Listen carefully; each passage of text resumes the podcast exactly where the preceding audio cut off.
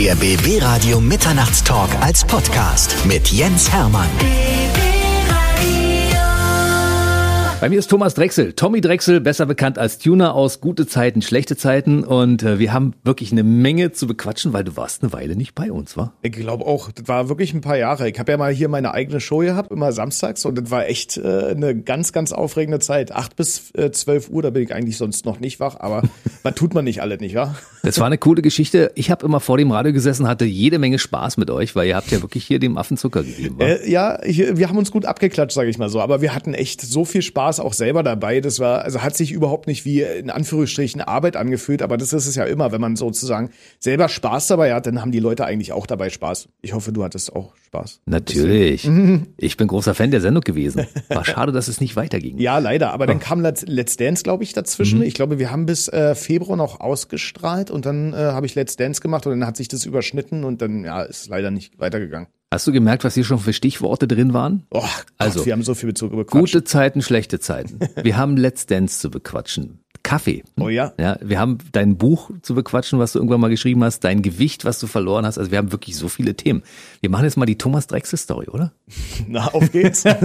Fangen wir vorne an. Geboren in Potsdam. genau, richtig, ja. Haben die meisten noch nicht auf dem Schirm. Die meisten denken, ich bin Berliner, weil ich ja so viel Berliner, aber ich glaube, wir Brandenburger Berlinern immer noch ein bisschen mehr. Die Berliner sind da so ein bisschen härter in ihrer Sprache und wir vernuscheln halt immer hinten oben alles. Also deswegen versteht man mich auch meistens nicht. Ich verstehe dich gut.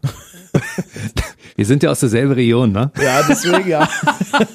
ja, ey, aber Potsdam ist so eine schöne Stadt. Ich sag auch immer, ich komme hier einfach nicht raus. Ich glaube, ich werde auch nie woanders wohnen. Weil ich liebe das hier. Ich war letztens spazieren an der Havel und dachte mir so, ey, wie schön haben wir es hier eigentlich? Und ja, mega. Ich wollte ja mal Schauspieler werden, um die Welt zu besehen. Naja, jetzt habe ich es wenigstens nach Babelsberg geschafft, aber Die Welt kommt nach Babelsberg, du musst gar nicht weg. Richtig, hier, ja. die, ich meine, die Schauspielerelite der Welt gibt sich hier die Klinke in die Hand, oder? Das habe ich gehört, ja. Die Leute sagen immer, ich bin jetzt äh, vor kurzem, also vor drei Jahren umgezogen und da sagte eine Kollegin zu mir, na, du bist ja zu uns gezogen. Ich, nee, nee, ihr seid zu mir gezogen. Ich wohne hier schon immer. Das stimmt.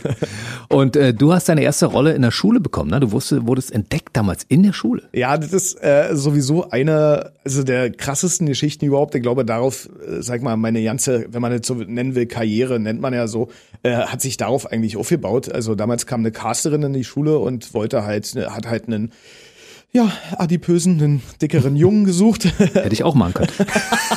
ja, ich war früher auch dick. Ach Quatsch. Na klar. Du siehst super aus. Du auch. Danke.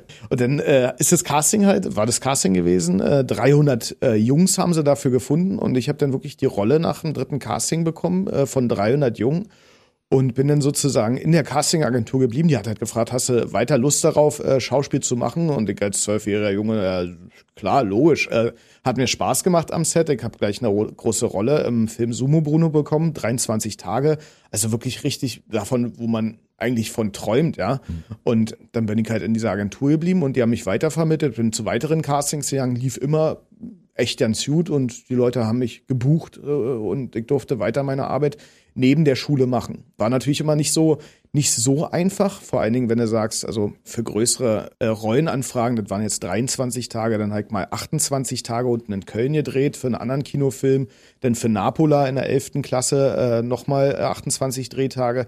Das war natürlich immer nicht so einfach, aber ich hatte immer viele Menschen, gerade aus meiner, ähm, also mein Direktor zum Beispiel in der Realschule Kette Kollwitz, der hat mir immer das Gefühl gegeben, ey, wir machen das für dich. Also äh, ich hatte sehr viele Leute, die mir immer zugesprochen haben und hat gesagt, ja, wir freuen uns für dich, wenn du das machen kannst und wir würden das gerne für dich bewerkstelligen. Natürlich, die Lehrer mussten auch alle unterschreiben, dass sie sagen, ey, wir ziehen das hier mit dir durch, du machst dein Ding und irgendwie kriegen wir das auf die Reihe. Auch die Mitschüler haben mir immer total viel zugesprochen und haben mir alle Abschriften gegeben, sodass ich äh, das, den Stoff nachholen konnte.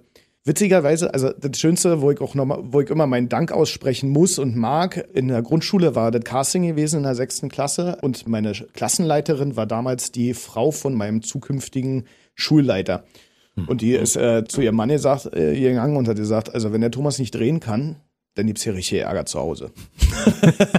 also musste der mich mehr oder weniger gehen lassen, aber äh, wie gesagt, ich glaube, wenn das damals nicht gewesen wäre, dann hätte ich das so nicht machen können, dann wäre ich jetzt äh, Tischler oder Schreiner wahrscheinlich und dann würde ich was anderes machen, wäre auch gut, aber das, was ich machen darf, darf ich eigentlich durch diese beiden Personen und deswegen danke, Frau und Herr Lindner. Gehören die noch zu deinen Fans heutzutage? Ich, ich hoffe doch, ja. Also man hat immer mal sporadischen Kontakt, wenn man sich sieht oder so. Und wir waren auch mal, bei, oder ich war auch mal beim Grillen da mit äh, zwei anderen äh, Mitschülern von mir damals.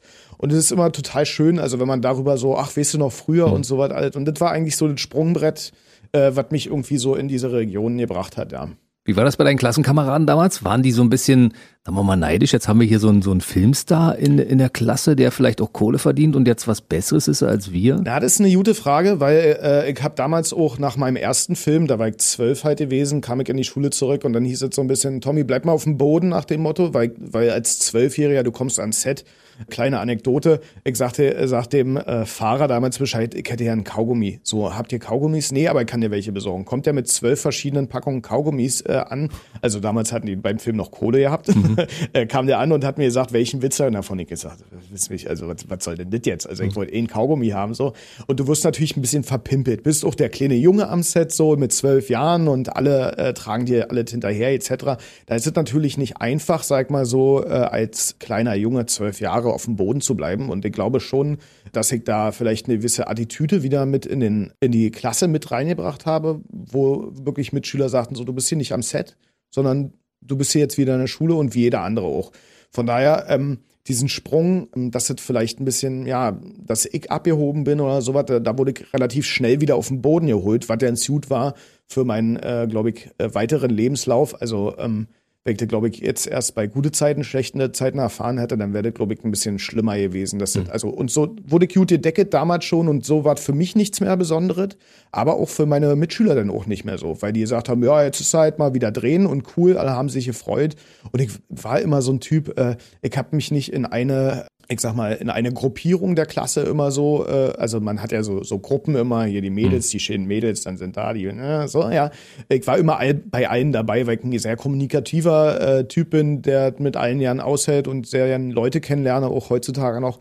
Von daher, ich war mit immer mit allen cool und alle mit mir und zieht sich eigentlich bis heute auch durch, ja. Also deine Arschlochphase war relativ kurz oder fast gar nicht vorhanden, weil deine Mitschüler dafür gesorgt haben, dass du gar kein Arschloch werden Ja, genau. Also und das war aber auch das Geile daran. Ja, also ich, ich finde das na, im Nachhinein total normal, dass das Ego da irgendwie so im mhm. äh, so spielt und so ein bisschen verrückt spielt. Aber es ist wichtig, glaube ich, äh, für die weitere Entwicklung meinerseits gewesen. Ja. Ich hatte sowas zwischendurch auch mal in der DDR wurde man als DJ ja so ein bisschen hofiert, ne? Da warst mhm. du was Besonderes. Dann habe ich so zwischendurch gedacht, ja, ich bin jetzt der große Star. äh, bis dann irgendwann mir klar wurde, ich bin nicht der große Star.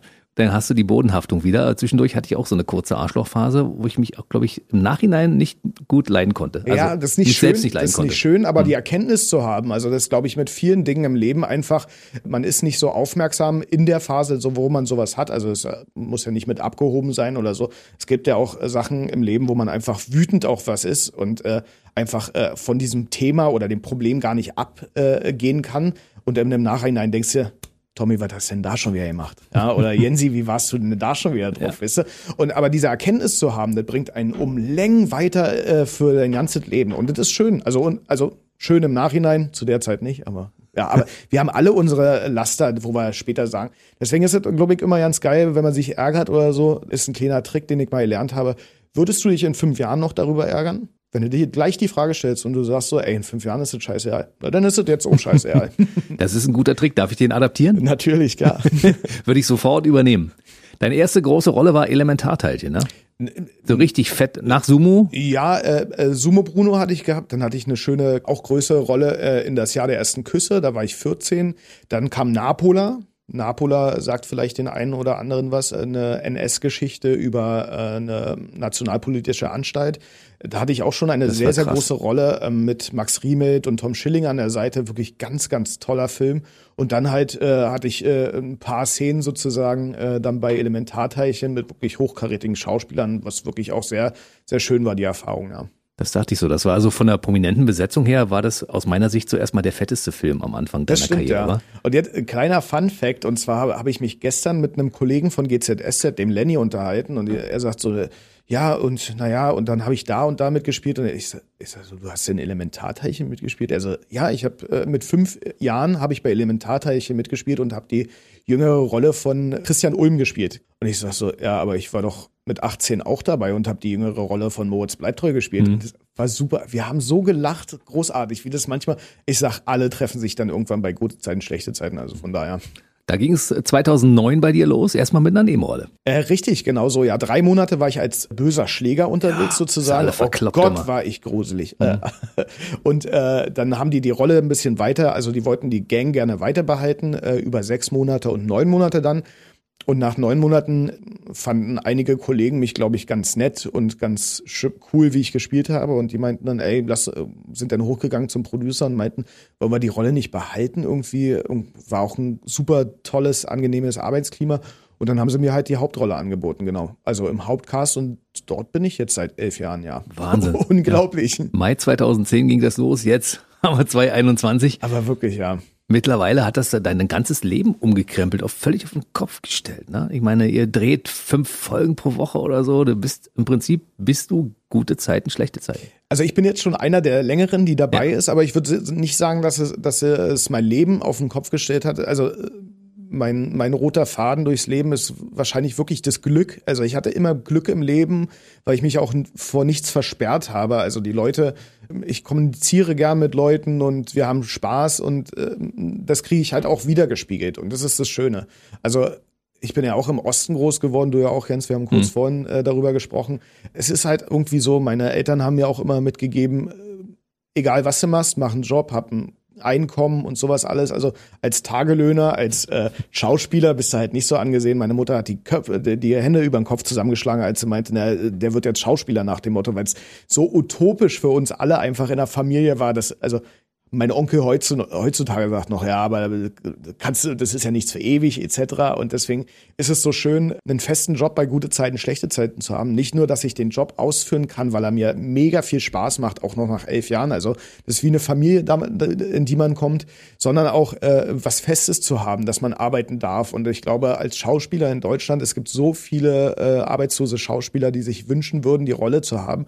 Und ähm, ja, ich darf halt jeden Tag arbeiten. Das ist halt das Schöne.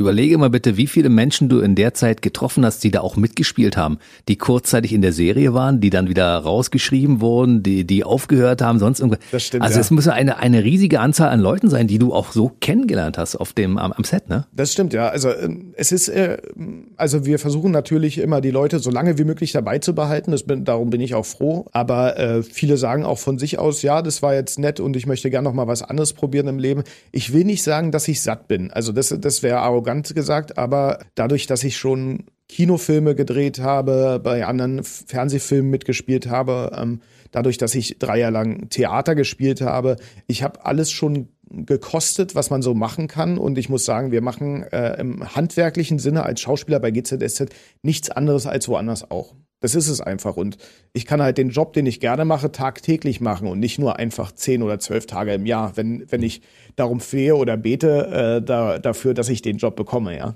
Es gab ja eine ganze Menge Stars, die zwischendurch bei GZSZ das Handtuch geworfen haben. Yvonne Katterfeld, Una oder Ja, äh, äh, Janet Biedermann Janet Biedermann, ja genau. dabei, genau, ja. Aber es ist äh, Oli P. Oli P. Sehr Ja. gut, ja. äh, äh, den finde ich auch super, mag ich. Äh, da hatte ich sogar, den habe ich mal in Potsdam getroffen und da war ich, da war ich acht Jahre oder sowas und da, da steht der vor mir und ich denke, oh, guck mal, da ist er. Da ist er. Ist das großartig. Also, gute Zeiten, schlechte Zeiten hatte ich damals auch mit meiner Mutter immer geguckt und deswegen war es so witzig. Und dann, dann kommst du halt ans Set irgendwann, drehst dann mit äh, 24 Jahren äh, am Set von Gute Zeiten, schlechte Zeiten und dann steht dann Joe Gerner vor dir, Wolfgang Bau. Also einer meiner liebsten Kollegen, der wirklich sehr, sehr, sehr, sehr nett und lustig ist. Und dann steht er vor dir und denkst du ja, ist ja ein ganz normaler Mensch, ja. Aber die, diese, diese Welten, in denen man halt lebt, so, ne, also dass jemand anfassbar ist oder sowas, das habe ich, ähm, das, das ist schon auch für mich dann immer wieder was Neues, wenn ich auf gewisse Leute treffe, sage ich mal so, ja. Der liebe Wolfgang Barrow war ja auch schon bei uns. Ja. Ein sehr, sehr angenehmer Gesprächspartner. Unglaublich, Mit ja. einem unheimlichen Spektrum, was der so alles macht. Ne? Ja, wirklich. Also er, er verwirklicht, das ist halt das Schöne, was wir machen können. Also wir als Schauspieler arbeiten wir ja auch nicht 24-7 nur bei gute Zeiten, schlechte Zeiten. Das heißt, äh, wir haben ja auch Drehtage, wo es, wo wir zwei Szenen am Tag haben oder sowas. Oder wenn wie Wolfgang, der spielt ja vier Theater. Äh, Kabarett auch, ne? Kabarett, richtig, genau. Man kann sich schön verwirklichen, auch außerhalb von GZSZ. Das heißt, du bekommst deine Basis mit, in der du immer Spielerfahrung jedes Jahr und jeden Tag mehr hast, weil du immer auf neue Situationen triffst, kannst aber dann noch das äh, mit nach draußen nehmen und dann Kabarett zum Beispiel machen, Theater spielen oder schreibst ein Buch oder was weiß ich. Das ist alles, also alles ist offen und man, man breitet theoretisch die Arme auf und alle sind einem wohlgewollen und es macht echt Spaß. Nimm uns doch mal ein bisschen mit ans Set. Wie läuft dann so ein Drehtag bei dir ab? Also ihr arbeitet fünf Tage die Woche und ihr dreht ja manchmal zwischen zwei und 20 Szenen. Ist ja eine ganze Menge. Ja? das ist eine gute, ja. Äh, also wir, wir haben ja Standard eine Woche von Montag bis Freitag. Montag ist meistens unser Probentag, in dem wir die Woche vorbereiten mit den Regisseuren, in den Dialog gehen. Wie können wir denn gewisse Szenen äh, noch bearbeiten, dass sie noch ein bisschen runder werden zum Beispiel oder dass sie, keine Ahnung, ein bisschen äh, humoristischer werden oder noch mehr ins Detail gehen. Das machen wir montags meistens und dann haben wir zwei Teams, äh, mit denen wir arbeiten. Und zwar einmal das Studioteam, das dreht von Dienstag bis Freitag und dann noch das Außendrehteam, das parallel arbeitet, meistens von Mittwoch bis Freitag. Mhm. Das heißt, die beiden Sachen, also das Außendrehteam ist dann, wir haben einen Kiez nachgebaut, das ist ja gleich hier auch um die Ecke, haben wir Berlin nachgebildet, aber wir gehen halt auch zum Beispiel äh, nach Berlin rein oder äh, drehen in Brandenburg sozusagen auf einer richtigen Straße, dass das belebt ist oder wir zeigen Berlin halt in dem Sinne. Und so arbeiten wir halt morgen morgens. Die äh, Maskenzeiten sind meistens so äh, um sieben beginnen die für die Mädels. Die müssen sich ja immer ein bisschen mehr schminken. Da kommt ja noch Farbe ins Spiel etc. Bei mir ist es ja nur so ausmalen. Und äh, ausmalen ist naja, die Fläche, die ich habe, wird, äh, wird äh, eingefärbt. Eingefärbt, dass alles ein, eine ich will jetzt den Job gar nicht runtermachen. um Gottes Willen. Nein, die Visagisten. So. Hast du das gehört? Der hat gerade unseren Job gedisst. Aber wirklich, nein, das ist, also bei mir gehört auch sehr viel Arbeit dazu, muss man ganz ehrlich dazu sagen. Also ich stehe nicht so hübsch auf, muss ich sagen, wie ich dann. Äh, nicht? Ich dachte, du siehst immer so gut aus. Jens, das ist voll lieb von dir, aber es ist leider nicht so. und dann wird halt abgepudert und, und dann drehen wir meistens von morgens um 8 bis äh, 19 Uhr abends. Und dann ist natürlich die Sache für uns Schauspieler, wie viel Geschichte haben wir gerade, mit wem arbeiten wir wir zusammen. Das heißt, ich kann mal morgens äh, vier Szenen haben und am Nachmittag noch drei, habe vielleicht auch manchmal frei. Oder es heißt auch wirklich, Tommy, du musst alle 20 Szenen da bleiben. Dann ist es natürlich, da bist du abends echt fertig, wenn du mhm. nach Hause kommst. Also nach 20 Szenen den ganzen, den ganzen Text Intus haben und dann noch immer äh, auf den Punkt spielen, beziehungsweise wenn wir noch Änderungen direkt am Set haben, die gleich umzusetzen. Das ist schon Repertoire äh, oder naja, man muss da schon ja, sehr aufmerksam sein und es ist manchmal nicht so einfach, wie man sich das vorstellt. Sitzt du jeden Abend und lernst Texte? Ich muss sagen, mein äh, Kurzzeitgedächtnis ist über die Jahre besser geworden. Also ich lese jetzt zwei, drei, vier Mal eine Szene durch, dann ist sie in meinem Kopf. Dafür ist aber mein Langzeitgedächtnis total im Eimer.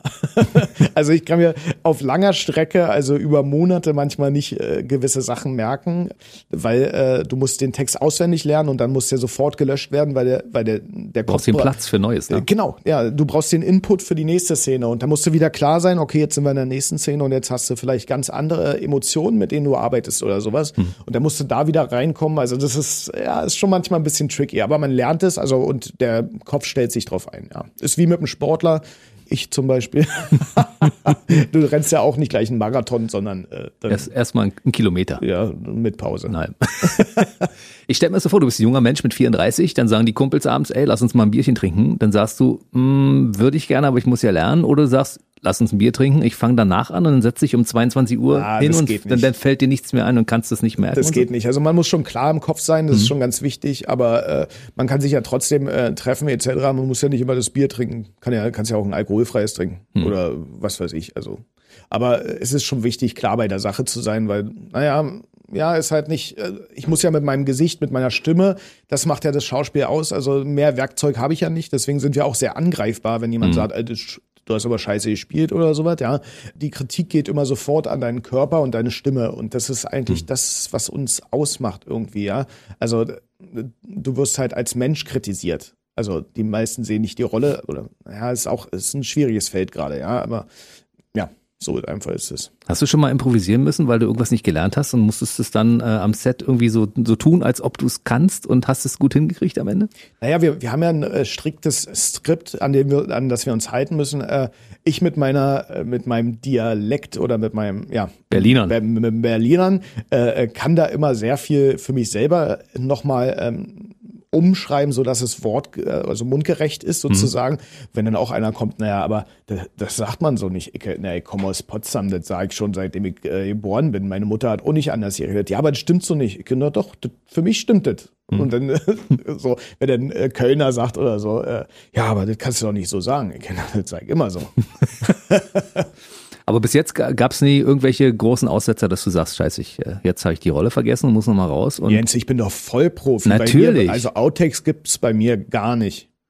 Und die Outtakes, die es gibt, die können wir uns mal anschauen. Die gibt es bestimmt auf YouTube, nehme Die ich gibt mal. natürlich, die gibt's ja? im Internet, ja. Ja. Ach, ich bin ja auch, ich bin ja, pff, also es, es macht halt so viel Spaß und alle lachen ja auch mit dir, wenn du den Text versendelst oder sowas. Das ist halt, aber das ist rein menschlich, dass du einfach mal dann irgendwann, äh, oh, Faden verloren oder dich verhaspelst oder so. Aber das ist doch auch okay. Ich habe schon, ich habe auch so eine Outtakes, weißt du, wo ich einfach ansetze, ein Standard, den ich Millionenmal gesprochen habe und Ja. dann fünfmal hintereinander nicht rauskriege. Ja. Passiert dir sowas auch, ja? Äh, na, die na, Standard ist halt bei uns nicht jede Szene, aber ich weiß, äh, weiß was du meinst. Also Mhm. wo, ich habe mal äh, für Soko Leipzig gedreht, glaube ich. Das war ganz witzig. Also ich habe schon zwei Wochen vorher den Text drauf gehabt und alles war easy und so. Und dann drehen wir und du kriegst keinen Satz gerade raus. Und ich sitz da am ersten Drehtag und ich entschuldige mich für jeden Satz, den ich da rausbringe, also nicht rausbringe. Und es war, es war die Hölle für mich, ja. Weil alle, ja, beruhig dich, gar kein Problem. Und die denken ja, ey, da kommt der Fuzzi von GZSZ, ja, und kann nicht mal einen Satz gerade sprechen. So. oh Gott, das war mir echt peinlich. Naja, aber solche Tage gibt's auch. Das war dein schlimmstes Erlebnis oder hattest du noch andere? Ja, das war schon, das war, das war echt nicht schön, ey. Also sowas gab's in dem Maß eigentlich nie, nicht nochmal. Aber ist, du musst dir vorstellen, du sitzt wirklich zwei Wochen da, lernst den Text auswendig, hast alles auf den Punkt geprobt und kommst dann ans Set. Bei der, bei der Probe läuft noch alles super und dann sagen die, und bitte. Rotlicht. Und jetzt geht's los. Und du so, oh, sorry, das setze ich nochmal an. Wenn du nichts rausbringst, so. Und dann sind die alle, die Leute alle fremd und die denken sich nur, ei, ei, ei, Tommy, was ist denn da los? Aber du hast ja einen Kumpel im Schnitt, ne? Ja, ja, Der macht- der macht das alles wieder Der schön. ist der Beste, ja. Und der Typ mit dem Ton. Also, äh, wenn, du, wenn du da Musik drunter legst, dann geht auch wieder alles gut. Ist es ab und zu, dass mal nachgearbeitet werden muss, dass du hingehst und sagst, du, das war heute aber nicht in Ordnung, kannst du mal sehen, dass das alles in Ordnung ist? Oder verlässt du dich von Hause aus drauf, dass die das ordentlich machen? ja, also, äh, ich habe immer gelernt bekommen, schon von der Pike auf, dass ich eigentlich nicht viel äh, dazu sagen habe oder in äh, laufenden Produktionen mir äh, das Material nicht angucke, um selber nicht da verfälscht zu sein. Also man selber hat ja immer eine Meinung von sich selber auch und äh, will es dann irgendwie anders oder besser oder whatever haben, aber der Regisseur ist schon dafür da, dass er sagt, ey, das gefällt mir und das nicht. Jemand, der von draußen, hast du wahrscheinlich auch, dass dein äh, Programmleiter dir sagt, ey Jensi, mach mal ein bisschen so und so. Und man selber kann das nicht so einschätzen manchmal, ja. Wie viele von den Folgen guckst du selbst? Gute Frage. Also ich, wenn ich zu Hause bin, schalte ich gerne mal 19.40 Uhr ein. Das mache ich gerne. Äh, Freue mich auch immer, wenn ich zu sehen bin. Also bin ja ein geiler Typ so. Ja, stimmt. Das unterschreibe ich. Äh, auch zu gucken, was die Kollegen so machen. Aber ich bin halt nicht immer zu Hause. Wir können uns auch äh, das Material auf DVDs angucken. Wir kriegen das immer nach Hause und da gucke ich mir dann gern mal fünf Folgen hintereinander an, um einfach einzuschätzen, wie sieht's denn aus? Was machen wir denn da eigentlich so? Ja, Wie viele Folgen sind das insgesamt jetzt in diesen elf Jahren? in denen ich mitgespielt Ja. habe. Ja, keine Ahnung. Das Keine heißt, du hast einen extra einen kompletten Keller voll nur mit DVDs, Nee, wo wir- wir deine geben- eigenen Rollen drauf sind. wir geben die ja wieder zurück, alles gut. Ach so, du musst sie zurückgeben. Der Schrank wäre viel zu groß, glaube ich, in elf Jahren, ja. Naja, mittlerweile kann man das alles auf Festplatte machen. Ne? Ja, hab, davon habe ich gehört, aber keine Ahnung. Es ist doch schon eine erstaunliche Leistung. Ey, wenn du berechnest, pro Woche gibt es sieben Folgen, ne? Theoretisch doch 365 Folgen pro Jahr, oder? Nee, fünf Tage die Woche werden Sind wir das nur, es ist nur Montag, bis Freitag? Ja, ja. Aber ich habe am Wochenende auch schon GZSZ. Ah, das war eine Zusammenfassung dann wahrscheinlich, oder? Richtig, So, ne? das gibt's aber nicht mehr. Ich glaube, äh, morgens um 8 Uhr gucken auf dem Samstag nicht viele GZSZ. Aber manche vermissen das. Also ich, ich war dann auch so mehr der Typ, der so Mhm. dann morgens um 9 Uhr um, auf dem Samstag, ach, guckst mal beim Frühstück rein, was du so gemacht hast, gibt's jetzt ja nicht mehr. Die haben, Also- mir, die haben mir meinen Samstag versaut, ganz ehrlich. Meine RTL. Also fünf Folgen pro Woche. Genau, Gut, richtig, also ja. haben wir äh, 220 Folgen pro Jahr ungefähr, roundabout, in elf Jahren. Ja, da kommt ein bisschen was Das zusammen. sind Ja, über haben 2000 auch Folgen. irgendwann vor zwei Jahren, drei Jahren 7000. gefeiert. Ich glaube, wir sind jetzt bestimmt bei 8000 oder so Folgen insgesamt. Also in 30 Jahren, ja. Das ist schon, das ist schon echt ordentlich, ja. Das ist wirklich eine beachtliche Leistung. Auf jeden Fall. Und zwischendurch dann noch Pensionsschöller, wenn du auf einer Bühne stehst oder dann kommen die ein oder anderen Anfragen für Formate wie Let's Dance oder ähnliches oder Pool Session oder was. Pool Champions, genau. Pool ja. Champions. Ja. Das war auch eine lustige Erfahrung für dich, oder? Ja, witzig. Sowas habe ich ja auch in dem Sinne nur äh, das erste Mal gemacht. Äh, ähm, Pool Champions war so ein äh, cooles Format von RTL. Synchronschwimmen und gleichzeitig ähm, Springen. Springen, also ja, Turmspringen, Turmspringen. sozusagen, genau, Mhm. beides zusammenbegriffen. Und es war unglaublich, das Training. Also äh, wenn du da das fünfte Mal irgendwie vom äh, Turm springst und mit dem Kopf aufkommst, da, da scheppert's schon ordentlich. Also diese, diese Überwindung dann immer wieder zu haben, dass du da runterspringst und dann mit einem Salto und mit einer Drehung und alles und du denkst dir so, okay, irgendwie kriege ich das hin. Und gleichzeitig das Synchronschwimmen mit äh, elf anderen Mädels zusammen, wirklich, ähm, äh, ich sag mal, wettkampfreif äh, im äh, Synchron da äh, unter Wasser zu tauchen und aus dem Wasser aus, au- aufzusteigen. Unglaublich, geile Erfahrung. Hat mega viel Spaß gemacht, ja. Hattest du bei den Mädels den Promi-Bonus? Da ist der aus dem Fernsehen, aus GZSZ? Nee, ich glaube, eher hast du den, äh, hast du gar keinen Bonus, weil die sagen, ah, jetzt will der Fuzzi auch noch mit uns ja Synchronschwimmen machen. Aber die waren alle so zuckersüß, haben mir so geholfen und haben mir alles erklärt. Also der Trainer kann es ja auf seine Art äh, erklären, aber die Mädels sind immer, na, probier doch mal so und so und dann machen wir das zusammen und dann sind wir da wirklich synchron aus dem Wasser aufgestiegen, haben da unsere Figuren gemacht und so. Es war so genial gewesen. Also alle haben da irgendwie so viel Spaß immer dran. Auch bei Let's Dance zum Beispiel. Also ähm, ich habe ja vorhin gesagt, dass es immer so eine Sache ist, äh, sich vor nichts zu verschließen, äh, sondern irgendwie alles mit offenen Armen anzunehmen. Und dann kam die Anfrage von Let's Dance einfach. Und du hast einfach eine Profitänzerin, eine Welttänzerin, also die auf den Bühnen der Welt zu Hause ist, die ihren Job da macht und nimmt sich drei Monate Zeit, gut gegen Bezahlung, aber nimmt sich drei Monate Zeit, mit dir äh, tanzen zu üben. Also so einen Einblick in diese Welt kriegst du sonst nirgends. Und das ist genial. Nun ist das sechs Jahre her mittlerweile. 2015 war's, ne? Schon so lange, ja. Wie Krass. gut, wie gut kannst du noch tanzen? Naja, ich sag mal so, ich bin ja mit einem guten Rhythmusgefühl in die Sache auch reingegangen und ich muss sagen, die, man hat so noch die Grundschritte drauf, weil das verfestigt, verfestigt sich ganz gut. Aber äh, ich sag mal so, äh, einen Tango holst du jetzt nicht äh, abends in der Disco raus oder so, ein bisschen äh, Salsa, vielleicht noch auf einem coolen Salsa-Abend in Potsdam oder so, aber nicht mehr so viel. Also die, du äh, machst ja da auch viel auf Show einfach, dass du äh, Figuren machst etc. Und da muss ich einfach sagen, viele sind einfach nicht auf meinem Niveau. Schon klar. So, das war. War es eigentlich damals der Muskelkater deines Lebens, den du hattest? Also die ersten drei Wochen, das war schon echt brutal, weil du fängst halt, also wir haben halt von Sonntag bis äh, Freitag immer geprobt und zwar neun Stunden am Tag. Und erstens, äh, wenn du nicht gewohnt bist, schon alleine neun Stunden irgendwie auf den Beinen zu sein, beziehungsweise also zu stehen, also äh, ich war jetzt letztens auch beim Bäcker zum Beispiel, habe da mitgebacken, einen Tag, Mhm. Tag Praktikum, Praktikum gemacht und das geht dann auch schon gut in den Rücken. Und wenn du dann halt äh, noch tanzen musst dazu und dann wirst du ein bisschen gegrillt etc., das ist dann schon gute Arbeit und wenn du das über drei Monate machst, Halleluja, ja. Leistungssport. Auf jeden Fall. Und du hast da schon angefangen, dein Gewicht so ein bisschen zu reduzieren, ne? Genau, da, da äh, ging es so ein bisschen los, dass ich, äh, ich glaube, ich habe da, bam, bam, bam, ich habe vorher, ich, beim Arzt war ich ja gewesen, die gesagt haben, hat Herr Drechsel, äh, Sie sind ein bisschen zu dick, Sie müssten was an Ihrem Körper tun, weil sonst kriegen Sie Schlaganfälle und äh, andere Probleme, vielleicht Diabetes und deswegen habe ich davor schon an meinem Gewicht so ein bisschen gearbeitet, habe da sechs Kilo verloren, da war ich auf 100 Kilo ungefähr. Äh, Auf 1,72, man kann sich vorstellen, die alten Fotos, die sind schon manchmal ein bisschen Querformat? Ui, schwierig, ja. Also was heißt schwierig, aber das ist halt auch so mein Leben gewesen. Ne? Also ich habe mich nie als zu dick gesehen oder sowas. Es war immer so, ach, ein hübsches Gesicht hast du ja trotzdem nach dem Motto, wenn du in den Spiegel guckst. Aber wenn du Fotos von dir siehst oder so, weißt du natürlich, dass es ungesund ist. Ja? Und deswegen habe ich vor Let's Dance schon äh, sechs Kilo abgenommen, was gut war. Und bei Let's Dance dann nochmal acht, war ich auf 92 Kilo. Aber äh, bei Let's Dance habe ich natürlich nicht so viel dafür gemacht, weil du halt äh, neun Stunden am Tag getanzt hast und hast sowieso den Kalorien verbrannt bis zum geht nicht mehr. Das heißt, äh, nach Let's Dance habe ich die äh, acht Kilo einfach wieder draufgeschmissen und war dann wieder bei 100, ja. Mhm. Und dann kam das große, die große Abnehm-Challenge mit 30 Kilo und das Buch, das ein Bestseller geworden ist. Richtig, ja. Schwer in Ordnung habe ich dann geschrieben, nachdem ich abgenommen habe, um sozusagen, also ich muss sagen, in dem Buch, das ist sehr, sehr privat, aber ich habe mit meiner Mutter vorher gesprochen, dass äh, ich gern viele private Sachen von uns reinschreiben würde, weil es, äh, glaube ich, die Leute interessiert und so ein bisschen meinen Werdegang beschreibt, auch bis hin zum Abnehmen, warum alles so passiert ist. Und äh, meine Mutter war da sehr, sehr offen und hat gesagt, mach das, weil unser, unsere Geschichte äh, ist nur ein Beispiel für andere Geschichten. Und ähm, daran kann, glaube ich, jeder von uns lernen, äh, von uns beiden auch, von meiner Mutter und mir, äh, von unserer Seite aus, aber auch andere, dass es nicht nur ihnen so geht. Und von daher habe ich das in Angriff genommen und äh, ist sehr ins Detail gegangen und sehr privat. Und es ist ein schönes, sehr schönes Buch geworden. Im Endeffekt geht es dann auch natürlich in, Teilen darum, wie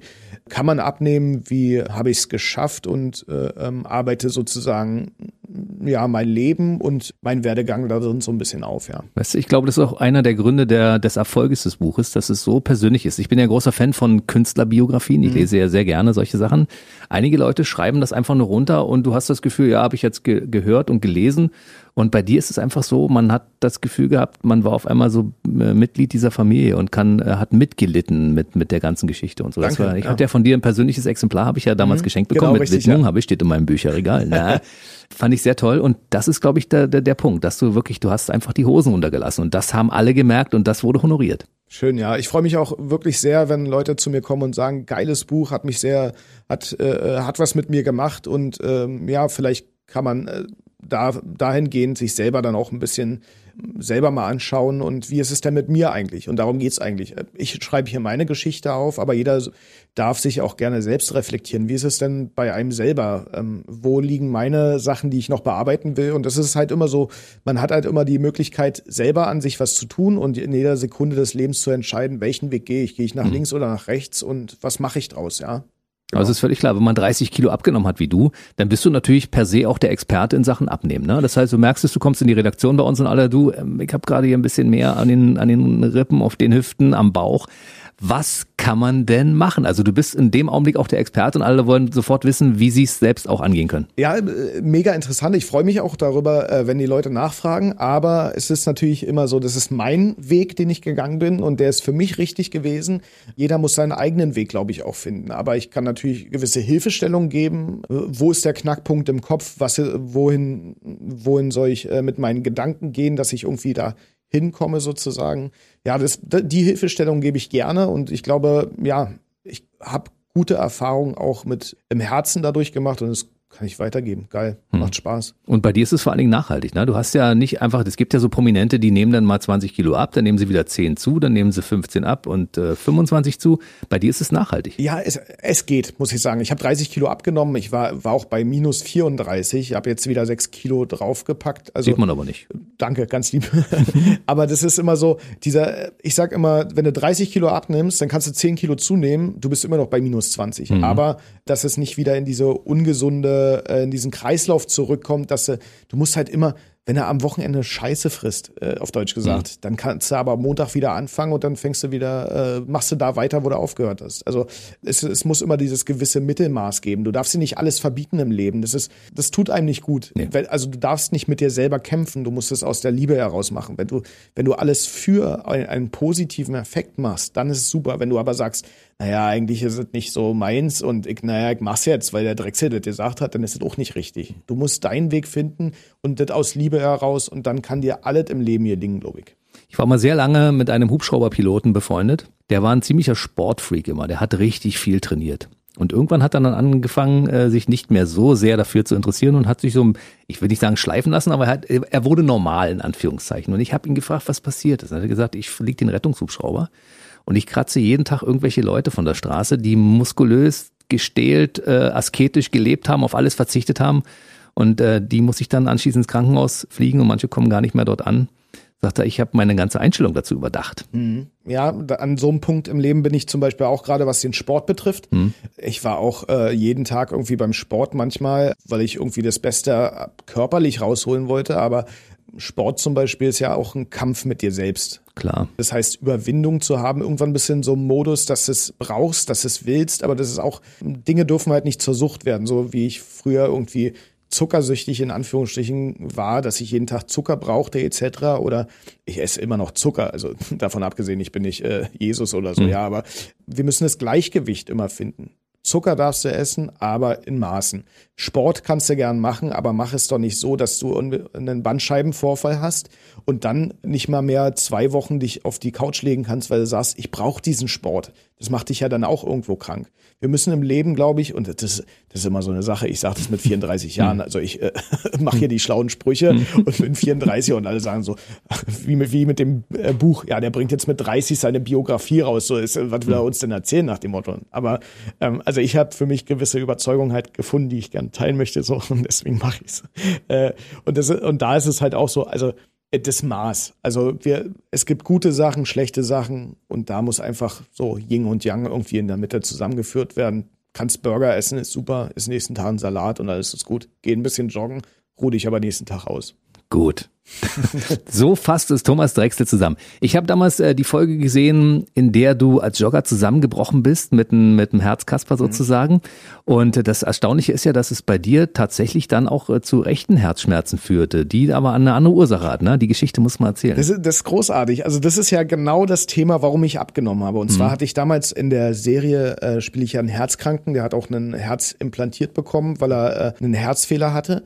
Und ich habe das Ding über drei, vier Monate gespielt. Und naja, man sagt ja immer, man soll nicht, also Schauspieler sein ist für die Seele überhaupt nicht gut. Also gerade wenn du viel Drama spielst, also Theaterschauspieler, das geht einfach auf die Seele, weil die Seele kann nicht unterscheiden, spiele ich gerade oder äh, ist es Wirklichkeit? Weil ich bin ja immer hundertprozentig mit meinen Emotionen dabei. Hm. Das heißt, wenn du drei, vier Monate sowas spielst, dann ist es irgendwie, macht es irgendwas mit deinem Kopf, mit deinem Herzen, mit deiner Seele so. Und nach diesen drei, vier Monaten äh, Herzschmerz gespielt und ich brauche ein Spenderherz etc. Auf einmal hat mein Herz wirklich angefangen äh, rumzumucken oder geschmerzt. Und ich dachte mir so, ey Tommy, jetzt hast du es ein bisschen übertrieben, was ist denn hier los? Und geh halt zum Arzt. Und da sagt die Ärztin, ja, Herr Drechsel, alles gut, äh, Organe sind soweit alles fein. Ein Schulterblatt ist bei Ihnen verhärtet und durch die Rippen spürt es nach vorne in die Brust. So. Ich war natürlich erstmal heilfroh, dass mhm. es nur äh, das Schulterblatt oder die Verhärtung im Muskel war. Aber sie sagte halt in dem Moment, Herr Drechsel, Sie sind ein junger Mann, Sie sind 30 Jahre. Wenn Sie jetzt so weitermachen, Sie wiegen 106 Kilo, äh, dann kriegen Sie auf jeden Fall Diabetes und Schlaganfälle in den nächsten fünf Jahren. Und das hat mir eine Ärztin gesagt, die ich vorher nicht kannte. Das war halt eine, ähm, also auf ihrem Fachgebiet war sie sehr, sehr gut und deswegen bin ich zu ihr gegangen, wollte halt auch eine andere Meinung haben, bevor dein Hausarzt dir manchmal sagt, so von wegen, ja, passt schon, lass lieber mal ein äh, Gläschen Wein weg oder sowas, ja. Und äh, die meinte halt, ja, also ich würde es Ihnen raten mhm. und machen Sie mal was. Und daraufhin habe ich halt angefangen abzunehmen, weil ich gesagt habe, die Gesundheit steht schon im Vordergrund. Wir müssen uns halt, glaube ich, nicht äh, Kürre machen, dass wir immer, dass wir alle Models werden im Leben oder dass wir, dass wir perfekt sind oder was weiß ich. Aber ich würde gern mit 60, 65, 70 mit meinen Enkeln gern spielen und dann will ich halt nicht irgendwie ja, dann will ich nicht eingeschränkt sein. Deswegen finde ich auch die Sache mit Yoga so viel schöner. Erstens tut's unserer Seele ganz gut, sich zu entspannen, gechillt durchs Leben zu gehen, aber auch gleichzeitig äh, bewegungsfreudig zu sein. Also wenn wir jetzt zum Beispiel einen Bürojob haben den ganzen Tag, natürlich geht's auf den Rücken, weil wir uns nicht bewegen, aber den Ausgleich zu schaffen, dass wir halt unsere ja, unsere Bänder ein bisschen dehnen oder so, ja. Also wie wir als Kinder irgendwie unsere Füße in den Mund gesteckt haben als Babys, können wir jetzt nicht mehr machen. Ich kann's noch. Zeig. Warte, Moment. Ah, schon. Gesehen? Ja, sehr gut. Hat ja. aber schon ein bisschen wie getan, ne? Nö. Okay, dann ist es. hat nur ein bisschen länger gedauert. aber wir kommen auch nicht mehr in Spagat runter oder sowas, ja. Also Stimmt, also da fehlt mir ein Meter mittlerweile. Die, Beweglich die Beweglichkeit ist es halt einfach, dass wir, dass wir nicht eingeschränkt haben, dass wir schmerzfrei sind, ja. Mhm. Und das können wir aber nur selber. Da kann ja auch jemand sagen, so von wegen, ja, mach Sport. Naja, natürlich, klar, mach Sport, bla, bla. Aber du musst selber dran arbeiten. Wenn du halt, wenn du halt irgendwie, ja, wenn wir mal, wie mein Muskel äh, verspannt war, naja, dann muss ich den bewegen, so. Und Ursache, Wirkung sozusagen. Wenn ich ihn nicht bewege, dann verkrampft er halt so, ja. Du hast mit 34 schon diese Weisheit. Und du merkst schon, ich, ich bin hier schon so, ich, ich verfalle hier schon in dieses Zuhören und denke, Mensch, der hat ja so, so, so eine Weisheiten drauf in dem Alter schon. Man hört ihm so gerne zu und alles stimmt und es funktioniert. Ne? Ja, ne? ach du, äh, das, es ist ja nichts, was ich irgendwie äh, jedem aufdrücken muss oder sowas. Es ist halt nur die Sache, was ich für mich entdeckt habe und was für mich schöner dadurch geworden ist, ja. Hm. So. Lass uns über deine Vaterrolle reden. Ja. Du hast ja ein Kind. Ja, Kate. Kate, hm? Kate ist acht. Genau. Und Emily hat irgendwann den, den, äh, die Bombe platzen die lassen. Die Bombe platzen lassen. Ja. Und das hat ja nur wirklich, das gab einen Ruck bei GZSZ, ne? Das ist unglaublich. Weil ja. alle sich um dieses Kind prügeln und sagen, das ist meins eigentlich. Eigentlich ist meins. das ist eine großartige Geschichte. Wie gesagt, Kate ist ja schon acht und damals, mhm. äh, vor acht Jahren, war es ja so gewesen, dass äh, Tuna und Emily auseinander, sie waren ja mal ein Paar, mhm. sind dann auseinandergegangen und dann äh, wurde Emily zwei Wochen, nachdem sie auseinandergegangen ist, schwanger von einem One-Night-Stand. Und ich habe ja damals schon gesagt, ich, na, die Autoren sind ja nicht blöd. Mhm. So, ja, ich habe ja damals schon gesagt, es kommt irgendwann raus, dass Tuna der Vater ist, weil das überschneidet sich um zwei Wochen und machen wir uns nicht vor. Ich glaube, das darf sich auch mal, mhm. also Kinder kommen ja manchmal früher, ein bisschen später und so weiter. Da habe ich schon gedacht, naja, die, die werden doch drauf kommen irgendwann so. Und jetzt haben sie die Bombe platzen lassen. Nach acht Jahren ist Kate jetzt da und sie finden heraus, dass Tuna doch der eigentliche Vater ist, ja. Gefühlt wusstest du es aber schon vorher, dass du Vater bist. Du ja, hast das schon gespürt, ne? Wahrscheinlich hat den auch den ein bisschen eine Pflanze im Kopf, ja, das kann sein. du warst der Ideengeber. Wie ist das so als äh, Vater einer Achtjährigen?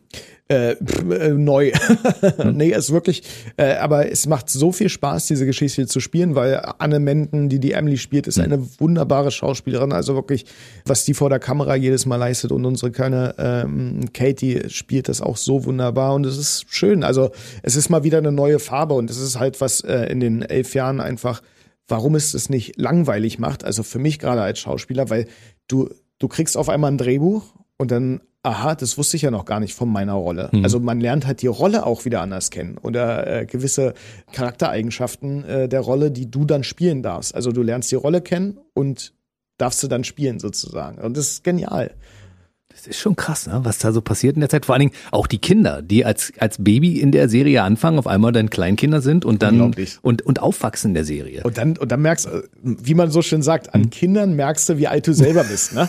So, und dann reflektierst du, ah, Kate ist doch schon acht. Oh, ja, ich bin ja schon seit elf Jahren hier mit dabei. Was ist denn da in den letzten zehn Jahren passiert? Ja, mhm. aber ist schon, ich find's großartig. Wenn ihr dann montags zusammensitzt und alle Dinge so besprecht, wie man das Ganze rund machen kann, sozusagen, gibt es dann schon Einwände von den Kollegen, die das Kind auch für sich beanspruchen wollen? Sagen, das ist ja eigentlich mein Kind, ist aber mein Kind? Nee.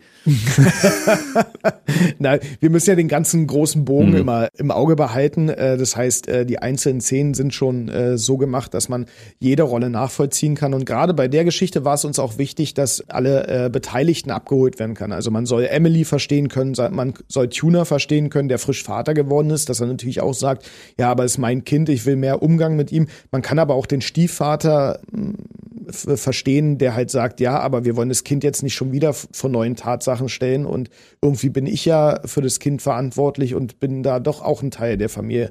Und es ist halt, es ist schön, weil diese Gespräche, also es ist jetzt nicht so häufig, dass man äh, erfährt, äh, dass man ein achtjähriges Kind hat, aber äh, es gibt ja immer es ist aus dem Leben gegriffen, muss man ganz ehrlich sagen. Auch wenn ich vielleicht sage, na, sowas würde ja nie passieren. Ja, aber vielleicht ist es einer Autorin von uns passiert. Oh, jetzt habe ich gespuckt. Hat, ist nicht schlimm. Du, wir sammeln ja mal den prominenten äh, Speichel auch so ein bisschen, wisst ihr, weil da interessieren sich ja Leute für. Die wollen das am Ende im Glas kaufen und wir das versuchen es mal ich nicht. Das glaub Glaubst du nicht? Stimmt ich. auch nicht. Gut. Und deswegen, das ist, also es ist schon mega interessant einfach so. Also die, die Sachen sind immer aus dem Leben gegriffen. Ob es der Produzentin oder dem Produzenten geschehen ist, ob es ein Schauspieler mal äh, mhm. passiert ist oder andere Konstellationen. Also es ist nie so weit hergeholt, sondern das sind immer eigene Erfahrungen, die man irgendwie da als Geschichte einspielen lässt. Das ist mega interessant.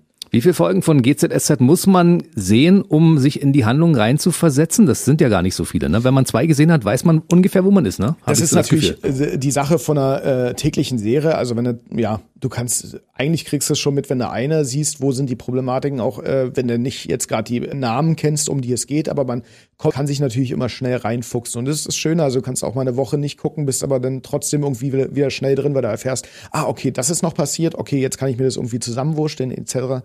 Und das mögen auch die meisten. Also die wenigsten gucken jetzt fünf Tage die Woche wirklich unsere äh, Serie. Das machen auch schon mhm. viele, muss ich sagen. Aber die meisten gucken so zwei, drei Tage die Woche, wie sie es halt schaffen. Manchmal ist es halt so, dass die Kinder noch ins Bett bringen muss, schaffst es halt irgendwie nicht. Aber auf TV Now zum Beispiel kann man ja auch die Folge nochmal nachgucken, wenn man mhm. sie sehen will oder vorgucken. Genau. Ich habe schon mal mit Hardcore-Fans gesprochen die, dass die wirklich keine Folge verpassen. Und denen dann halt Dinge auffallen manchmal, die man sonst nicht sieht. Weißt du, da hängt da irgendwie eine Lampe falsch im Bild oder irgendein Blumenstrauß stand da nicht drin in der Szene oder irgendwelche Sachen. Die, die wissen genau, was los ist. Oder das war jetzt nicht, nicht, nicht hundertprozentig rund. So, ich hätte da- gedacht, die machen das so und so. Und da hast halt 30 Personen hinter der Kamera noch, die Mhm. eigentlich darauf achten, aber manchmal sehen wir auch den Wald, Wald vor Bäumen nicht, ganz ehrlich. Ist dir schon mal irgendwie ein Fehler aufgefallen zwischendurch, wo du gesagt hast, Moment mal, das müssen wir aber anders machen? Ja, ja, klar, das gibt's natürlich immer öfter, weil ähm, die Drehbücher werden natürlich ein paar Wochen vor der vorm Drehen geschrieben und dann ist manchmal da doch was nicht ganz so gereimt. Das heißt, äh, ähm, wir setzen uns dann schon, schon hin, vor allen Dingen, äh, wenn die Drehbücher fertig sind und wir verändern was in dieser Woche, kommt darauf die Woche ein anderer Regisseur und dann sagen wir, ah, wir haben das aber so gespielt etc. Oder da bin ich aus der Tür rausgekommen, komme eigentlich von da und dann können wir das natürlich alles bereden, wie es dann richtig auszusehen hat, ja. Es gab ja schon diverse Prominente, Schauspieler und auch Musiker, die äh, eine Rolle bekommen haben. Wie viel von denen hattest du denn schon während deiner Drehzeit in irgendwelchen Folgen von dir mit drin? Ich hatte zum Beispiel, meine Mutter spielte die äh, äh, Synchronsprecherin von Julia Roberts. Das war total äh, interessant, weil wenn deine Mutter dich auf einmal mit äh, der Stimme von Julia Roberts anredet, ist das schon eine witzige Geschichte. Ja. Ingo Naujoks spielte mein Vater als Gastrolle, auch sehr witzig über mehrere Monate. Äh, ich habe schon äh, ein paar Leute kennengelernt. Äh, Die Backstreet Boys waren bei uns gewesen. Äh, Ade Tawil, den kennst du bestimmt auch. Äh, Hm, Klar, der war schon hier, der war bei natürlich. mir in der Sendung. Ihr Vincent Weiss hat auch mitgespielt. Der Vincent Weiss, stimmt, ja. ja. Und das ist immer ganz witzig so. Also äh, auch mal. Ähm, Thomas Gottschalk war auch, hat auch mal gespielt, irgendwann vor vielen Jahren. Ja? Ne? Naja, aber wahrscheinlich noch in den 90ern. ja, oder ja, sowas. ja, ja. ganz am Anfang. Ach cool, ja.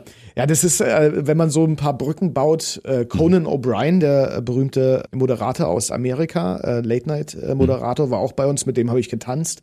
Also das ist immer ganz cool, die Leute mal kennenzulernen. Ja, und wie geht's bei dir so? Ja, ja, läuft. Und wie gefällt dir Deutschland so? Ja, ist nett hier, die fahren alle, fahren alle, wie sie wollen, auf der Autobahn 280 und das ist schon ganz, ganz witzig. Also Das ist ein erstaunliches Thema in amerikanischen Talkshows, dass die sich immer darüber auslassen, dass in Deutschland alle fahren wie die Auf jeden Schweine. Fall. Oh, das stimmt ja auch. Ne? Äh, Tom Hanks sagte Ja. auch irgendwie, du kannst so schnell fahren, wie du willst, aber es gibt immer noch einen schnelleren.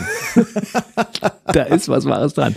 Gibt es eigentlich am Set von gute Zeiten, schlechte Zeiten zwischendurch auch mal so ein, so ein Zoff unter Kollegen, wie wir das hier im Funkhaus auch manchmal haben, wenn wir unterschiedliche Meinungen haben? Naja, also deswegen, also ich finde es immer, das ist wie in einer Großküche, sage ich immer. Da hört man ja auch, dass es manchmal ein bisschen Zank gibt, aber es, es geht nicht darum, also es geht nie um persönliche Sachen, sondern einfach, dass man wirklich darüber diskutiert, wie es für die Rolle am besten wäre. Weil der eine sagt vielleicht, ey, ja, aber meine Rolle würde das nicht tun, warum gucken wir mal. Also es ist mehr ein kreativer Prozess, den man da hat, sozusagen. Und da, ja, also da ist es nicht nur Friede, Freude, Eierkuchen, sondern man sagt dann halt auch so, nee, das ist jetzt, würde ich jetzt mal gern machen. Aber alles cool, so.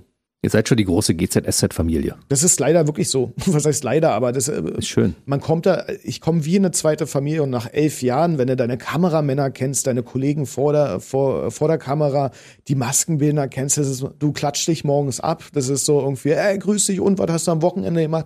Ich komme wirklich so gerne zur Arbeit, das ist unglaublich. Also, und das wünsche ich eigentlich jedem, dass jeder Lust hat auf seine Arbeit. Ich glaube, du machst deine Arbeit Ja. auch gerne.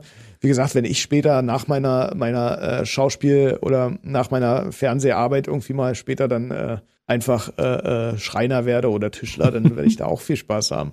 Du, ich verbringe so viel Zeit in diesem Funkhaus und bei mir ist der Übergang zwischen Beruf und Arbeit sowieso immer fließend, ja. Ja. Und ich bin wirklich auch so gerne hier und arbeite so gern mit den Menschen zusammen, die hier arbeiten im Funkhaus, weil wir sind auch so eine Senderfamilie. Das ist toll. Und das ist großartig. Ich komme ja. Ja. auch, ich bin ja auch hier wieder reingekommen und äh, siehst noch alte Gesichter. Hey, und Tuna! Wie früher, wie früher. Du kommst hier rein und, ey, moin, alles klar, Käffchen, ja, ja, läuft. Könntest sofort wieder eine Sendung machen.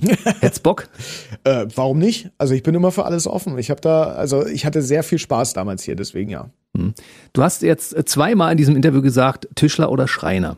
Liegt dir die Bearbeitung von Holz besonders? Weil das wäre wär das ein Beruf gewesen, den du hättest gelernt, wenn du Ich nicht muss, ich muss sagen, das, äh, nicht auf der professionellen Ebene, aber alles, was ich so zu Hause machen kann. Also ich habe sehr viel Möbel zum Beispiel vom Sperrmüll, also so alte Sachen, die ich neu aufbereitet, das heißt aber abschleifen, ölen oder sowas.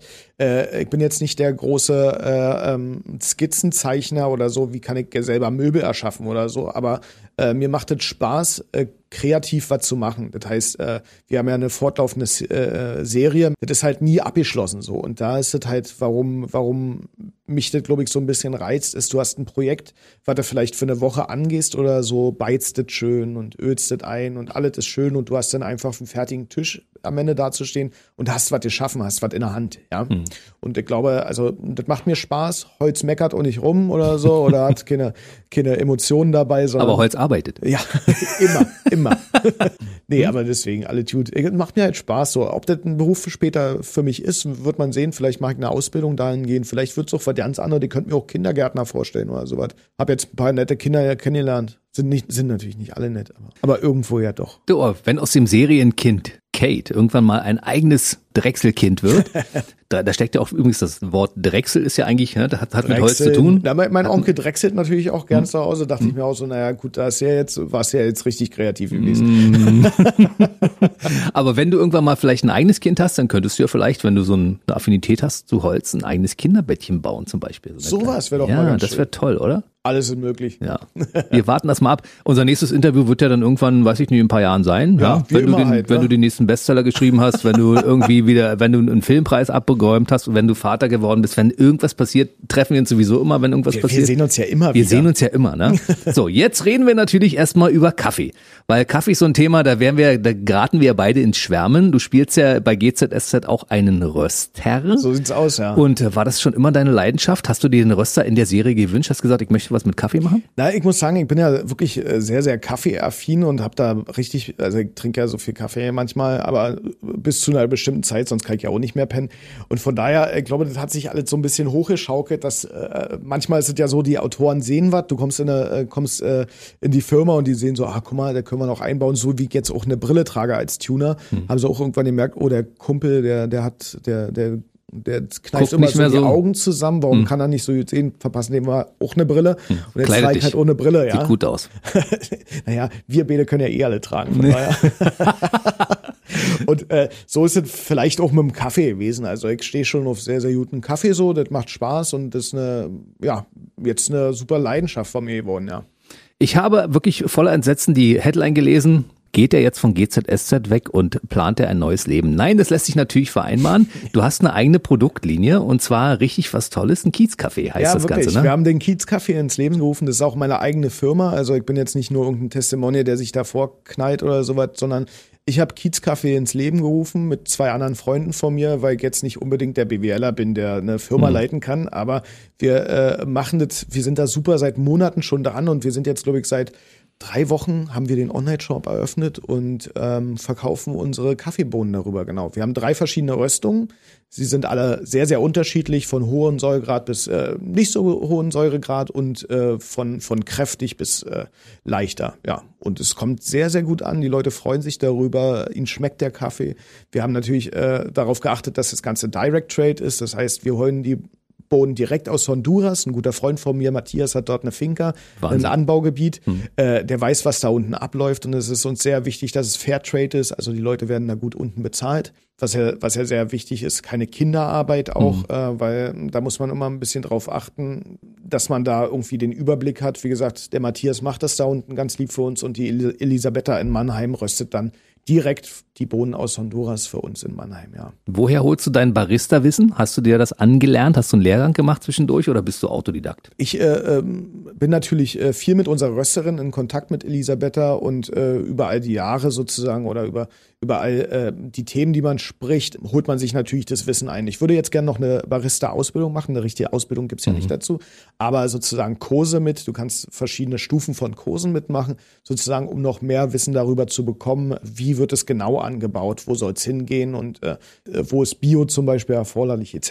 Ne? Ich habe in Nicaragua mal gesehen, wie Kaffeebohnen angebaut werden und dann waren wir auf so einer Führung, da waren auch Deutsche bei und dann sagte ein Kind, Mama, wieso sind denn die Kaffeebohnen grün? Die sind doch normalerweise braun. Ja, ist wirklich so, ja, ja.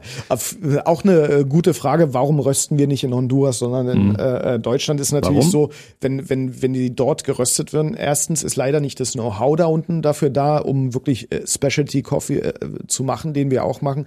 Und äh, wenn die geröstet, transportiert werden, sehr, sehr äh, hohe Margen an Schimmel dabei sind. Also mhm. die kann man halt äh, sehr schlecht verschiffen. Deswegen werden sie in einer Trockenform zu uns gebracht und wir rösten die dann hier ähm, zu unserem Specialty Coffee, genau. Mhm. Und du warst ja auch da, du kennst ja auch die Hänge, auf denen das, mhm. äh, das, das, sind ja manchmal 60 Prozent äh, Gefälle auf solchen Hängen. Und da muss man sich mal vorstellen, wenn die wirklich handgepflückt sind, also wie, wie oft da jemand, ein Mitarbeiter auf den Plantagen wirklich hoch und runter laufen muss, dass wir ein Kilo Kaffee haben. Ja, mhm. also man muss da immer so ein bisschen äh, abwägen. Klar, äh, man kann auch günstigen Kaffee kaufen, aber für uns ist es halt wichtig, eine hohe Qualität zu bringen, aber auch gleichzeitig, dass alle, alle damit fein sind. Ja. Ich finde das ganz toll, dass du auf Nachhaltigkeit achtest und ich finde das toll, dass du Leute gut bezahlst dafür, weil das ist auch ganz wichtig, dass Leute, die Kaffeebohnen anbauen, dafür auch ordentlich bezahlt werden. Und wenn ich immer sehe, dass das Kilo Kaffee irgendwie drei Euro kostet, sage ich, irgendwas, irgendwas kann nicht sein, weil das ist eine Handarbeit, das ist genau wie Wein. Wenn du jede Traube einzeln pflücken musst und die Pflanze vorher pflegen und sonst irgendwas, dann kann die Flasche nicht 1,99 kosten. So ist es bei Kaffee halt auch. Ne? So, so sieht's leider aus, ja. Und uns in Europa geht es, glaube ich, ganz gut. Wir kriegen, also die Premium-Bohnen werden ja alle nach Europa verschifft. Aber halt äh, da unten sollen die Leute auch was davon haben, dass sie ihre Familie ernähren können, dass sie ihre Kinder in die äh, Schule schicken können etc. Und ich glaube, wir sollten nicht auf Kosten von anderer Menschen leben, bloß weil wir unseren täglichen Kaffee morgens haben wollen, der vielleicht ja auch die, nicht die Qualität hat, die wir eigentlich haben wollen. Ja, aber wissen wir ja nicht, was da drin ist. Ne? Wenn, ja. wenn Kaffee 1,99 kostet das Kilo, dann kann der nicht gut sein. Leider ist da, ja, und bei uns ist es halt auch so eine Sache handgepflückt. Das ist immer, darauf achte ich immer persönlich, auch wenn ich anderen Kaffee kaufe und äh, sortiert, weil in manchen naja, die Schadstoffe, die da drin mhm. sind, Plastik oder Steine oder Holz, was da alles noch mit verbrannt wird, hat natürlich keine hohe Qualität und das äh, möchte ich halt auch nicht trinken. Ja, also deswegen lieber dann äh, äh, auf Qualität achten und ich glaube, da hat man dann persönlich auch mehr davon. Ich als Kaffee-Fan, Kaffeeliebhaber möchte dafür auch dazu etwas sagen. Wenn ich äh, so eine Überschriften lese wie Kaffee wird teurer, ja, dann wird der Kaffee, wird das Kilo vielleicht ein Euro teurer. Das ist für uns überhaupt gar kein Problem, weil das ist auf die Tasse gerechnet so wenig, dass wir sagen, es ist völlig egal. Es spielt überhaupt keine Rolle, aber für die Leute dort unten ist es sehr wichtig. Genau so, ja. Und äh, wenn man die Lieferkosten, also das muss ja alles von hm. aus Honduras, aus äh, Südamerika alles rübergeschafft werden hierher. Und da hängt so ein Rattenschwanz dran, aber da muss halt jeder, also wir können gewisse Preise garantieren, die gut sind, aber unsere Rösterei sagt halt auch, ja, aber wir können nicht unter ein gewisses Maß gehen, weil dann zahlen wir drauf, beziehungsweise kriegen die Leute das unten nicht wieder. Und mhm. das, ist nicht der Sinn der Sache. Also ich glaube, von der Menge her, von den Getränken her ist Kaffee mein absolutes Lieblingsgetränk. Davon trinke ich, glaube ich, auf die, auf die Woche gerechnet am allermeisten. Also ich meine, unabhängig jetzt vom Wasser und so. Ich rede ja. jetzt nur von, von Getränken, die man genießt, weil so ein schöner Kaffee, der so schön duftet, also ein Kaffeegeruch ist doch was Angenehmes. Ne? Großartig. Ne? Es gibt also, nichts Besseres, wenn oder? wir eine neue Lieferung bekommen oder so, oder wenn ich Freunden Kaffee mitbringe, also es steigt hm. gleich hm. in die Nase und morgens so ein schöner Geruch von Kaffee am Sonntag oder so, auch, auch in der Woche, aber ist schon geil. Wie viel trinkst Steht du denn am Tag? Ich weiß nicht, ich bin so bei vier, fünf Tassen bestimmt, ja. Mhm. So. Ja, denke ich auch so. Fünf, sechs Tassen am Tag trinke ich bestimmt. Ja. Das ist ja schon von der Menge her eine ganze Menge. Ne? Habe ich gerade also, auch gedacht so. Wenn man das mal hochrechnet? Naja, also ich bin, aber ich muss auch sagen, ich bin da auch eher der Genießertyp. Also mhm. ich bin, bin, jetzt nicht unbedingt der morgens äh, seinen Kaffee braucht zum Wachwerden, aber wenn ich in der Firma ankomme, da, das erste, was ich mache, ist mir einen Kaffee holen. So. Du warst nie Morgenmoderator der um halb drei aufstehen muss. Dann naja. hättest du das schon sehr zu schätzen gewusst, morgens um halb vier einen Kaffee zu trinken. Um acht war ich hier, auf den Samstag. Ich glaube, das kann man vergleichen. Für Künstler schon, ja. ja genau. Das ist wohl wahr. Meine Güte. So, lass uns mal ein bisschen über die, über das letzte Jahr reden oder über den Corona-Zeitraum, weil das hat ja viele Leute in ein tiefes Loch gestürzt. Bei Tommy Drexel ist alles gut gelaufen, weil du hattest ja GZSZ, ne? Ja, also äh, da bin ich äh, also auch sehr dankbar für, dass wir äh, durchgängig offen hatten, ähm, dass wir äh, weiterarbeiten durften. Sind ja nicht nur die Schauspieler, die an dieser Firma dranhängen, äh, sondern auch natürlich alle hinter der Kamera, sei es Kameramänner oder auch Praktikanten zum Beispiel, die ja natürlich auch ihr Geld monatlich haben müssen und davon leben müssen ich für meine Begriffe, wenn wir jetzt nicht vom, vom Beruflichen ausgehen, wofür ich sehr dankbar bin, aber ich muss sagen, ich habe das ganz gut privat für mich verkraftet, weil ich gesagt habe, okay, dann nehme ich mich jetzt ein bisschen ein Stück zurück, gehe mehr spazieren, komm zur mhm. Ruhe und das habe ich auch wirklich geschafft, einfach gelassener ein bisschen zu werden, beziehungsweise Gespräche mit einzelnen Personen mehr zu genießen, in die Tiefe zu gehen und nicht einfach so Larifari, fünf, sechs Leute am Tisch und alle schwatzen wir äh, ein bisschen mhm. so, wie es uns passt, was natürlich auch schön ist, was ich auch sehr mag, aber mh, so bin ich nochmal mit anderen oder mit, mit Menschen, die mir am Herzen liegen, nochmal näher zusammengekommen, dass man halt, ja, tiefere Gespräche führt, eins zu eins und sich nicht der Ablenkung hingibt. Aber ich kann wieder nur von mir ausgehen. Äh, was wurde uns in der Zeit so ein bisschen genommen, ist natürlich die Gastronomie. Klar, würde ich hm. gern mal wieder ein bisschen mehr essen gehen oder so oder ähm, Bier Kultur? Ja, Kultur, auch das, ja. Im Endeffekt sind äh, ähm, das aber auch so ein bisschen Dinge, die uns von uns selber ablenken, wenn ich das sagen darf. Also äh, in dem Sinne, dass wir shoppen gehen oder Bierchen trinken gehen oder essen gehen oder sowas ähm, und entfernen uns so ein bisschen von dem, was wir eigentlich, was eigentlich unser Kernthema und zwar wir selber sind, vielleicht unsere Familie zu Hause etc. Dass wir da irgendwie ein bisschen mehr zur Ruhe kommen und unsere eigenen Probleme, die wir halt im Herzen tragen oder sowas mal bearbeiten oder mal äh, drüber sinnieren, wer sind wir eigentlich und wo wollen wir hingehen? Wo, wo siehst du dich selber im Leben oder im sozialen äh, Netzwerk oder sowas, ja? Hm. Und da wurden wir jetzt ein bisschen gezwungen, da hinzukommen. Und von daher hatte ich viel Zeit zum Nachdenken und äh, mir hat es ganz gut getan, muss ich sagen. Ich muss jetzt auch, äh, muss ich auch ein, also muss ich auch dazu sagen, also ich verstehe es natürlich, dass es sehr hart ist, berufstätig zu sein im Homeoffice mit Kindern zum Beispiel zu Hause. Also äh, die Zeit war nicht für alle einfach, das muss ich ganz ehrlich dazu sagen. Aber mir persönlich hat es gut getan. Für mich persönlich ist die Mischung wichtig. Also ich habe gerne eine Mischung aus Familie, Shopping, Kultur, Essen gehen und allem, was, allem, was dazugehört. Also mir hat das in der Zeit wirklich viel gefehlt, obwohl äh, so richtig zum, zum über mich nachzudenken und äh, mal Zeit für mich zu haben, bin ich gar nicht gekommen, weil wir haben in der Zeit auch tatsächlich sehr viel gearbeitet. Also muss ich. Ja, ja, ja, ja. Wie gesagt, sagen. also äh, ich, ich glaube, ich kann mich auch glücklich schätzen, dass ich das so für mich ganz gut verkraftet habe, aber ähm, mir machen, mir macht Shoppen auch super viel Spaß. Ich mhm. habe 30 Kilo abgenommen, also ich kann jetzt eine M tragen. Was, was meinst du, was ich an T-Shirts zu Hause habe? Ist ja unglaublich. Mhm. Ich kann auf einmal alles tragen, nicht nur Ringe-T-Shirts, die irgendwie bunt sind, sondern äh, ab XXL, sondern äh, jetzt kann ich mal andere Kleidungsstücke, die mir auch ganz gut stehen, tragen. Also ich bin voll dabei. Also ich mag auch ins Kino gehen. Ich mag auch gerne in Theater, ins Theater zu gehen oder mir ein Museum anzugucken. Aber das war jetzt eine Zeit lang, also bei mir ist jetzt auch irgendwann Schicht im Schacht, dass mhm. ich sage, ich will jetzt auch wieder, aber das eine Jahr habe ich relativ gut verkraftet. Mhm. Auch mal nicht zu reisen zum Beispiel. Das war okay für mich. So, ja. Ihr habt das aber auch gut hinbekommen mit diesen ganzen, ganzen Abstands- und Hygieneregeln beim Dreh. Das fand ich erstaunlich, wie diszipliniert das alles äh, funktioniert hat bei euch. Ich habe mal hinter die Kulissen geguckt, dachte mal, guck mal an, die machen das aber wirklich richtig gut und professionell. Ja, wir, waren auch ein bisschen das Vorzeige, äh, die Vorzeigefirma dafür, was, äh, was Film angeht sozusagen, weil wir haben alle Maßnahmen eigentlich gleich komplett umgesetzt. Also mhm. die Schauspieler haben sich irgendwann selber geschminkt, 1,50 Meter Abstand auch vor der Kamera, nur zum Drehen wirklich die Masken abgenommen. Das ganze Team hat immer Masken getragen. Also wirklich nochmal Hut ab an die Produktion, dass die das so gut bewerkstelligt haben. Ja.